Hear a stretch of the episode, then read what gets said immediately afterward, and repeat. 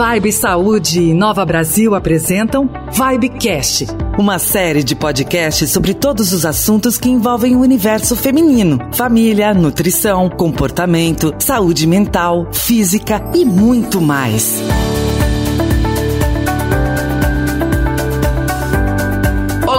Seja muito bem-vinda a mais um episódio do nosso Vibecast. Eu estou aqui do outro lado, sou a Daniele Brandi, mãe, e assim como você, mulher, e é sempre muito bom contar com a sua companhia.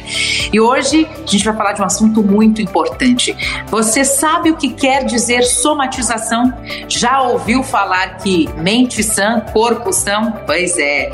Essa palavrinha tão pequena e tão complexa em vários sentidos significa sensação de dores e sintomas físicos provenientes de distúrbios psíquicos, ou seja, é quando a mente, por meio de pensamentos e do estado emocional em conflito, manifesta dores e doenças no corpo físico, ou seja, quando a nossa mente não está boa, o corpo ele vai responder e a gente não foge disso. Mas hoje a gente vai entender um pouquinho melhor sobre o que é somatização, como é que funciona no nosso corpo e na nossa mente. Eu já começo convidando, né, para o nosso bate-papo as minhas convidadas de hoje.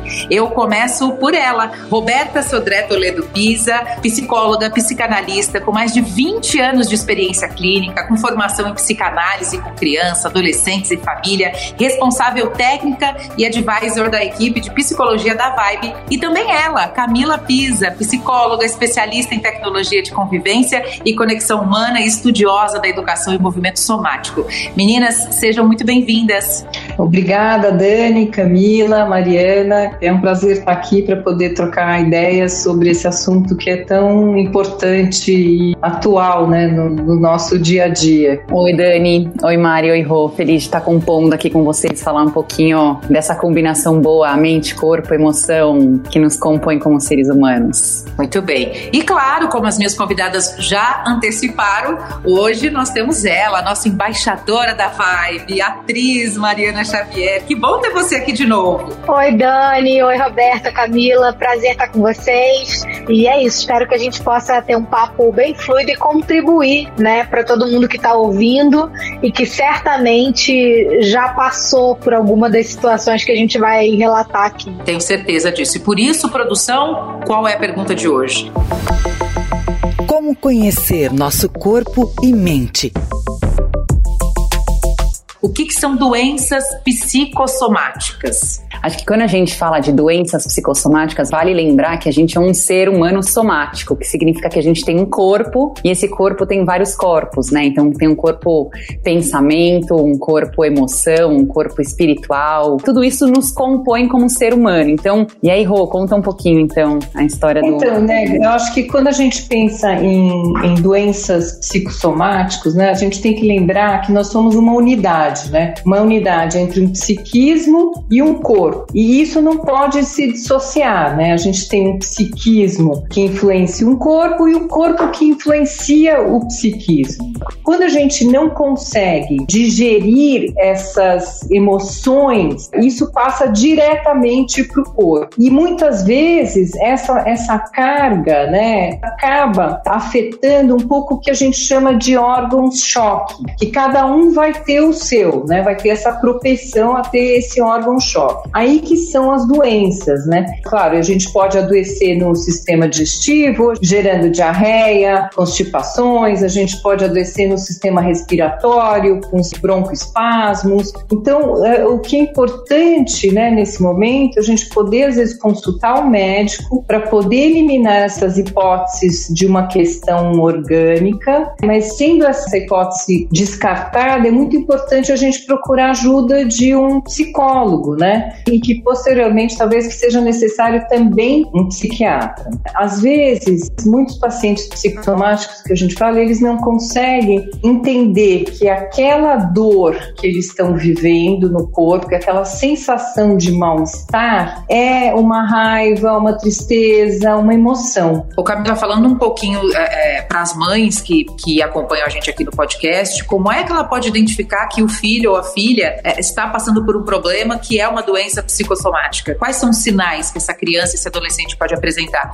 Acho que tem um ponto, né, que a gente está aqui falando, que é entender que o nosso corpo fala. O ponto é que ele não fala com as palavras, ele fala com sintomas. Então, esses sintomas, como a Roberta mencionou, podem tanto vir numa ordem de tô suando muito, sudorese, ou tô tremendo, ou tô com uma palpitação do coração muito forte, né? Entender que esse corpo ele fala a partir de a partir de sensações, a partir de temperatura ou de contração ou de relaxamento, é algo que não só a gente pode observar para falar de uma doença, mas para falar de uma saúde também. A gente entender que quando eu tô com muita tensão corporal, às vezes, por exemplo, a região da cervical, dos ombros, é uma região que muitas vezes fica muito tensa. E a pessoa se percebe super tensa, mas ela não necessariamente faz uma correlação de que aquilo pode ser já um indício de um estresse ou de um indício que ela tá com muita sobrecarga, por exemplo, ou no trabalho ou na escola, né? A gente vê muito hoje muitas crianças com uma agenda super lotada, um adolescente com uma agenda super lotado. E aí, às vezes, essa sobrecarga, ela vem como um sintoma físico, que é, por exemplo, esse corpo muito tenso. Então, reparem como o nosso corpo o tempo todo, ele tá contando pra gente sobre a nossa saúde, a nossa saúde de um jeito mais integrada. Mas nem sempre a gente aprendeu esse letramento, essa alfabetização das emoções, assim como a gente também não aprendeu a lidar ou a ler o nosso corpo e o que, que ele está contando pra gente. Então, estou trazendo aqui alguns indícios que podem nos ajudar não só no caso de doença, mas principalmente para gente colocar em prática essa leitura desse grande mapa que a gente tem, que é o nosso corpo.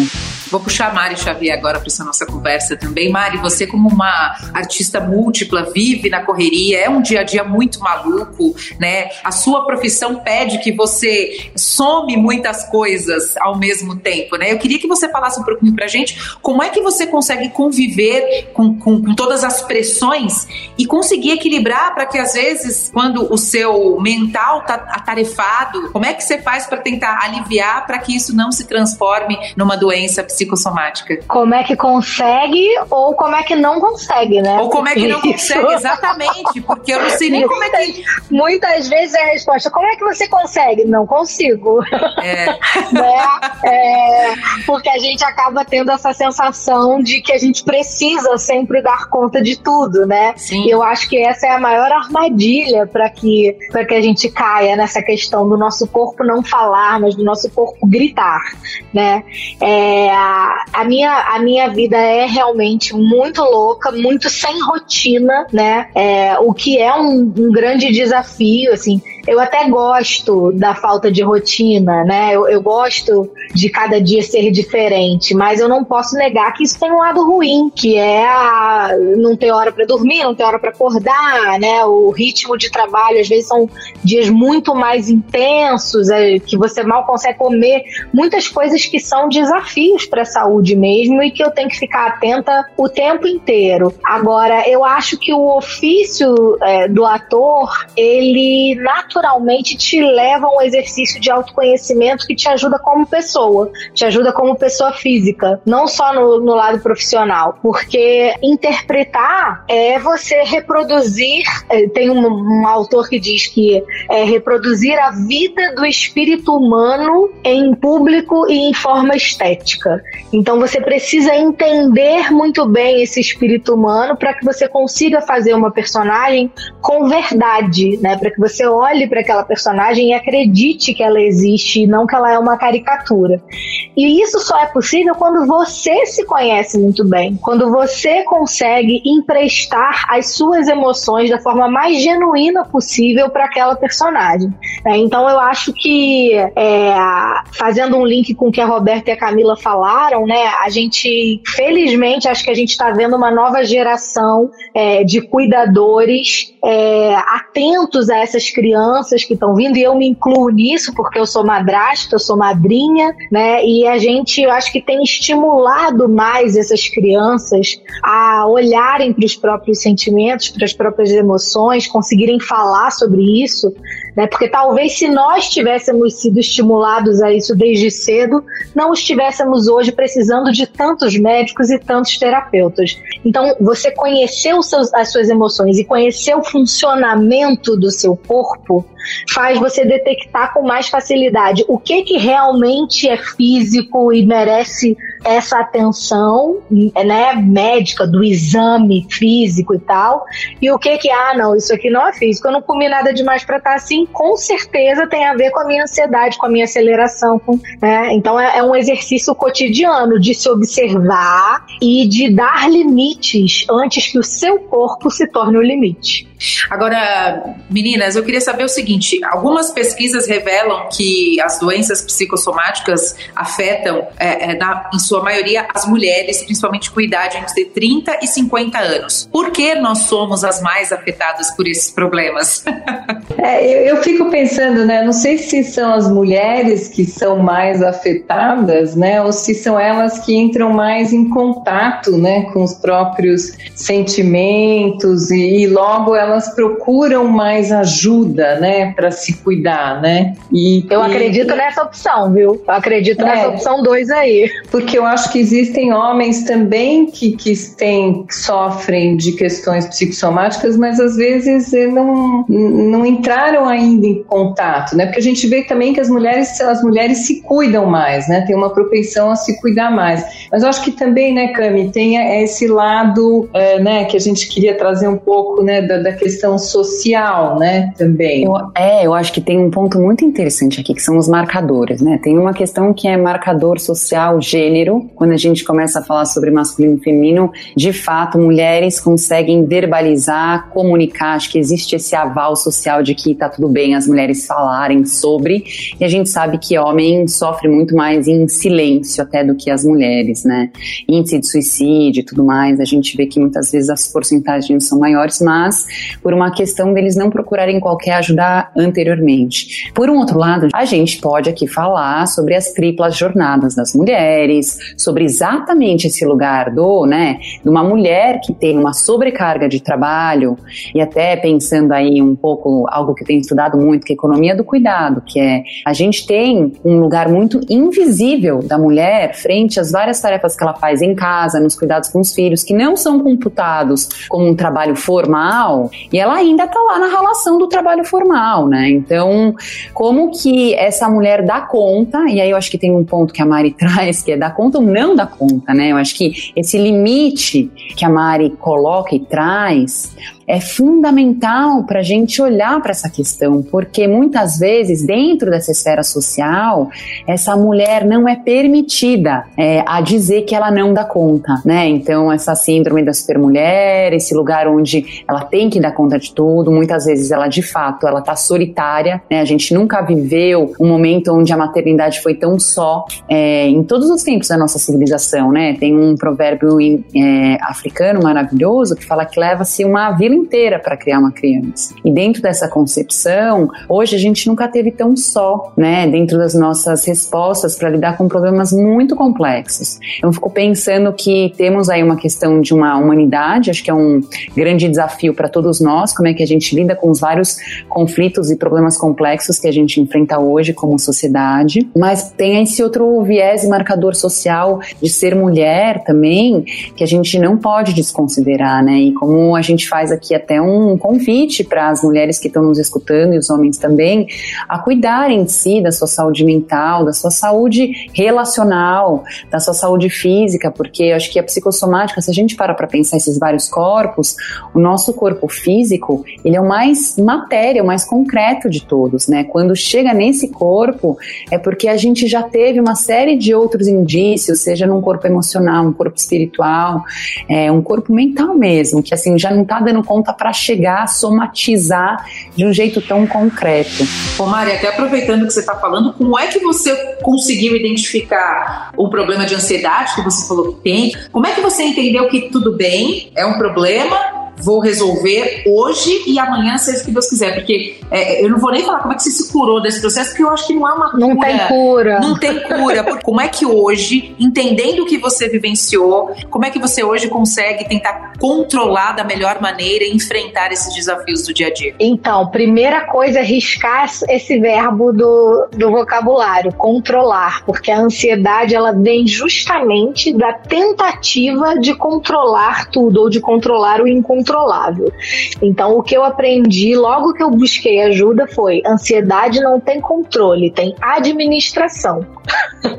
Muito né? bem. Você, você vai é, aprendendo a lidar com aquilo, assim, né? Claro, com, é, com todos esses exercícios de autoconhecimento, você consegue perceber quando existem esses gatilhos, né? Você já fala, isso aqui eu sei que pode me apontar um estado é, mais ansioso, mais sobressaltado, mas é muito louco, e aí a, a Camila e a Roberta podem falar muito melhor do que eu, com certeza, mas parece que às vezes o negócio vem e você não entende nem de onde ela veio, né? No meu caso, eu, eu tenho alguns sintomas físicos com a ansiedade. Eu tenho uma espécie de um zumbido no ouvido, que a sensação que eu tenho é de que o meu pensamento está tão acelerado que dá um, um, misto de um zumbido com um abafamento no ouvido, sabe? E, e às vezes eu me sinto assim sem ter um motivo pontual, às vezes é uma conjuntura. Então, o que você vai aprendendo é identificar o que está gerando aquilo e muitas vezes se deixar atravessar por ela. Às vezes você tem simplesmente que se deixar atravessar e tentar desviar o seu foco para outra coisa. Um pensamento pode ser outro. É, tô falando besteira, senhoras psicólogas? Não, não, acho que faz muito sentido, né? E é muito sofrido a gente viver isso, porque na verdade é o que você falou, né? Essa questão do controle, a gente tem uma ideia de que a gente tem controle sobre as, situações e no fundo a gente não tem muito controle sobre nada, né? Mas tem que poder confiar que as coisas vão um pouco se resolver. Mas acho que tem uma angústia, né? Talvez o medo, né, que esteja por trás. Então a gente cria essa sensação de que tem um, um tipo de um controle sobre as situações. E isso vai aplacar esse medo do não saber, né? Ô, gente, agora escutando vocês falarem, né? Eu fui sentindo meu corpo, assim, meu coração palpitar, minha barriga começou a doer. E escutando a Mari falar das mil atribuições que ela tem, eu fiquei aqui pensando, nossa, mas como é que a gente pode, né, dar uma dica para essas pessoas todas que é voltar para o presente? E o que, que significa voltar para o presente? Uma técnica, né, e uma ferramenta que a gente pode usar, então, no próprio espaço terapêutico, no nosso dia a dia, é começar a observar onde eu tô no aqui e agora. Então, caso eu tenha uma ansiedade disparando em algum momento, o que eu posso fazer para me ajudar? Eu posso parar e eu posso começar a observar o espaço e narrar esse espaço, como se eu fosse uma grande narradora observadora desse espaço. Então, por exemplo, eu vou falar para vocês que eu tô aqui num quarto com paredes brancas, tem um quadro na minha frente. Esse quadro ele tem um fundo laranja, tem árvores pintadas nele. Então, esse ato da gente parar e presentificar, voltar para onde eu tô aqui agora, é algo que tende a ajudar a gente a se autorregular no nosso sistema nervoso e faz com que essa tensão que às vezes está ali super ativada, baixe. Uma outra coisa é poder respirar, que é uma coisa que a gente tem aqui a nosso serviço o tempo todo e a gente, a gente esquece às vezes. Então, poder ou fazer uma conchinha com a nossa mão, assim, uma conchinha das mãos na frente do nariz e da boca e também respirar, como se estivesse soprando um saquinho ou como se estivesse soprando uma bexiga, também pode ajudar. Então, fazer isso, por exemplo, 10 vezes. Então, eu só queria dar uma pista pra gente de como que a gente faz no momento de gatilho, estou muito ansiosa, não sei o que fazer, como é que eu posso eu mesma me resgatar? Muito bem, acho que essas dicas das doutoras foram maravilhosas. Já que a gente está no momento de dica, né, sobre o nosso assunto de hoje, eu vou chamar a Mônica Mariano, que sempre chega com uma dica especial para a gente aqui. Mônica, o que, que você trouxe hoje? Oi, Dani. A minha dica de hoje é a longa-metragem do Darren Aronofsky, lançado em 2010. Eu tô falando de Cisne Negro, um drama norte-americano que conta a história da jovem bailarina Nina, que foi interpretada pela grande Natalie Portman. O clima nada leve, super competitivo do balé profissional vai fazendo a Nina adoecer o psiquismo. Com o tempo, ela começa a desenvolver alucinações que são motivadas por esse clima de constante pressão e violência psicológica, nesse ambiente que ela vive e que ela trabalha. A insegurança, o ciúme, a loucura transformam a Nina por completo. E todos esses fatores começam a afetar sua saúde mental e física e acabam sendo sua ruína. Olha, cuidado que aqui vai um spoiler. Se você não viu, pare por aqui. Na cena final, a protagonista morre em palco escutando os aplausos. Volto com você, Dani. Muito bem, Mônica, muito obrigada pela sua dica. Bom, quando a Mônica passa por aqui, a gente já sabe que o nosso episódio está chegando ao fim. Eu acho que a Mari vai concordar comigo que hoje, acho que quando a gente fala de doenças psicossomáticas, pelo menos hoje, depois desse bate-papo, eu entendi que é, um, é uma questão de entendimento, principalmente de se entender, né, Mari? Sim, totalmente. Eu acho que o primeiro caminho para a gente conseguir se cuidar com a qualidade, com o amor, com o respeito que a gente merece é se conhecer, é se observar. Né? Eu eu sou uma entusiasta dos processos terapêuticos. Eu falo que eu sou uma Mariana AT e DT, antes da terapia e depois da terapia. então, é isso. Eu acho que, que muda tudo, né? Eu acho que quando a gente se conhece, a gente passa a se cuidar melhor e ajuda, inclusive, nas nossas relações, porque quando a gente entende a nossa própria complexidade, a gente também é capaz de olhar para o outro com mais carinho, com mais empatia, entendendo que ele também vai ser feito de luz e sombra. Mari, muito obrigada mais uma vez pela sua presença. Doutoras, queria que vocês deixassem aqui uma mensagem final para os nossos ouvintes. Primeiro, agradecer a oportunidade de estar aqui, muito gostoso conversar com vocês. De fato, Dani tem muito para falar, né? E falar que, assim, a gente falou muito do espaço terapêutico, mas lembrar que para buscar o nosso bem-estar, pode ser com exercício, movimentando o corpo, encontrando os amigos. A Mari trouxe aí o próprio benefício do teatro também, como um espaço de autoconhecimento então, lembrar que a terapia é um dos espaços, mas que cada um possa buscar aquele espaço que se sente bem e que sente que está sendo fértil para que a pessoa possa estar tá em contato consigo. Então. Eu também queria agradecer, foi ótimo o papo com vocês. Eu acho que a gente pôde trazer vários aspectos né, dessa questão tão complexa. E eu acho que a gente, né, acho que é importante isso tudo, né? É, da gente não ter medo, né, de procurar ajuda, de procurar psicólogo, né? Porque a psicoterapia ela pode ser um, uma ajuda da gente é, ter um bem-estar melhor, viver uma vida mais equilibrada, né? Conhecer os nossos fantasmas, né? As nossas angústias e a gente só vai ganhar com uma qualidade de vida e um equilíbrio, né? Nessa nessa busca e, uh, e nesse percurso, né?